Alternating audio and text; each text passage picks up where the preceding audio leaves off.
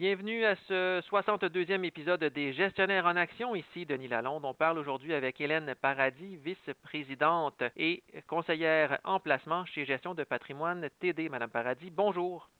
Bonjour, Monsieur Lalonde. On est dans la semaine où les grandes banques canadiennes dévoilent leurs résultats financiers du quatrième trimestre. Qu'est-ce que vous avez pensé à ce jour là, des résultats qui ont été dévoilés par les six grandes banques du pays? Donc, les banques canadiennes ont surpassé les attentes des analystes pour ces derniers trimestres. Par contre, elles sont toujours en baisse par rapport au revenu annuel de 2019. Mais avec les derniers résultats, c'est très encourageant. Les prix des actions des banques ont commencé à remonter euh, et reprennent euh, tranquillement le retard qu'ils avaient par rapport à d'autres secteurs de l'économie. Et globalement, si les résultats sont bons, comment est-ce qu'on s'explique que les investisseurs restent plutôt méfiants par rapport aux titres bancaires? Est-ce que ça a un lien avec les provisions pour mauvaises créances qui semblent pourtant sous contrôle? Certains investisseurs ont certaines inquiétudes par rapport aux mauvaises créances. Par contre, les banques sont assez confiantes pour commencer à réduire les nouvelles sommes qu'elles ajoutent dans leurs réserves, car il semble qu'elles en ont suffisamment. Euh, avec les euh, programmes d'aide gouvernementale de la, la PCU, le programme aux entreprises, ça a eu comme effet de différer le taux de défaillance. Et euh, avec l'arrivée du vaccin, ça va peut-être aider à repartir l'économie et nous confirmer si effectivement les banques ont assez de réserves pour passer au travers les mauvaises créances. Et quelle banque, selon vous, le sentir le mieux pour le moment depuis le début de la pandémie? Les banques royales TD sont celles qui ont le mieux euh, performé. Leurs revenus sont moins en baisse depuis l'année passée.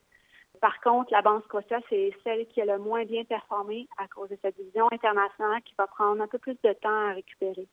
Et comme c'est votre dernier balado en 2020, pouvez-vous nous parler de vos prévisions 2021 sur les marchés boursiers américains et canadiens? Le vaccin est la lumière au bout du tunnel, mais on va quand même commencer l'année 2021 en étant toujours dans ce tunnel. Euh, les perspectives pour 2021 semblent meilleures. À court terme, l'économie va avoir encore besoin de l'aide gouvernementale. Il y a beaucoup de bonnes nouvelles 2021 qui sont déjà intégrées dans le prix des actions euh, des valeurs boursières, mais il y a encore de la place à l'augmentation. Donc, on pense que le marché pourrait euh, continuer à monter en 2021.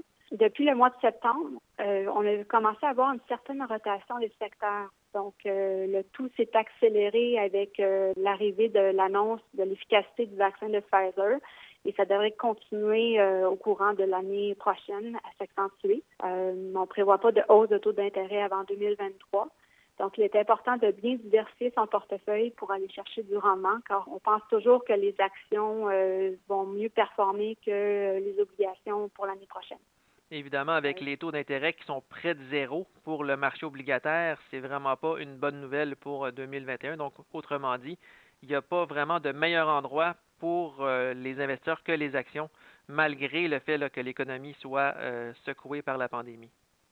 Exactement. Donc, euh, c'est important. Puis pour les investisseurs qui sont un petit peu plus conservateurs, peut-être privilégier les actions, les, grosses compagnies avec des bons dividendes. Au moins, ils ont un revenu plus important que s'ils restaient en obligation. Du côté américain, euh, on attend toujours euh, la confirmation du Sénat pour connaître quelle partie aura le, pouvoir et ça va influencer aussi comment les changements pourraient être appliqués au courant de l'année prochaine. Donc, par exemple, si les républicains l'emportent, il n'y aura pas de gros changements au niveau de, taxation et le marché va aimer ça.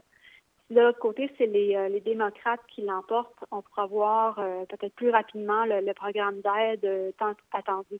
Vous avez observé donc des rotations sectorielles qui se sont amorcées au mois de septembre. Qu'est-ce que ça signifie ça exactement là, au niveau boursier? Quand les marchés descendaient au printemps, donc, le marché défensif, comme par exemple consommation de base, euh, je donne l'exemple, mettons les épiceries, performaient très bien, protégeaient bien le portefeuille. Euh, là, on a commencé à avoir certains euh, titres dans le secteur de consommation de base pour les gens vont aller vers d'autres secteurs, peut-être plus vers la consommation discrétionnaire. Donc, c'est un exemple parmi tant d'autres. Donc, on pourrait voir peut-être les titres technologiques perdre un peu là, de leur euh, mainmise là, sur les principaux indices, surtout sur le Standard Poor's 500, selon vous? Euh, ça reste à voir parce que les titres technologiques, euh, je pense que c'est quand même l'avenir. C'est des thèmes qui sont là pour rester. Donc, à savoir est-ce qu'ils vont baisser ou rester au même stade, et plutôt c'est les autres secteurs qui vont récupérer. Euh, je pense que c'est plus vers ça qu'on devrait voir la, la bourse l'année prochaine. Merci beaucoup, Mme Paradis. Merci.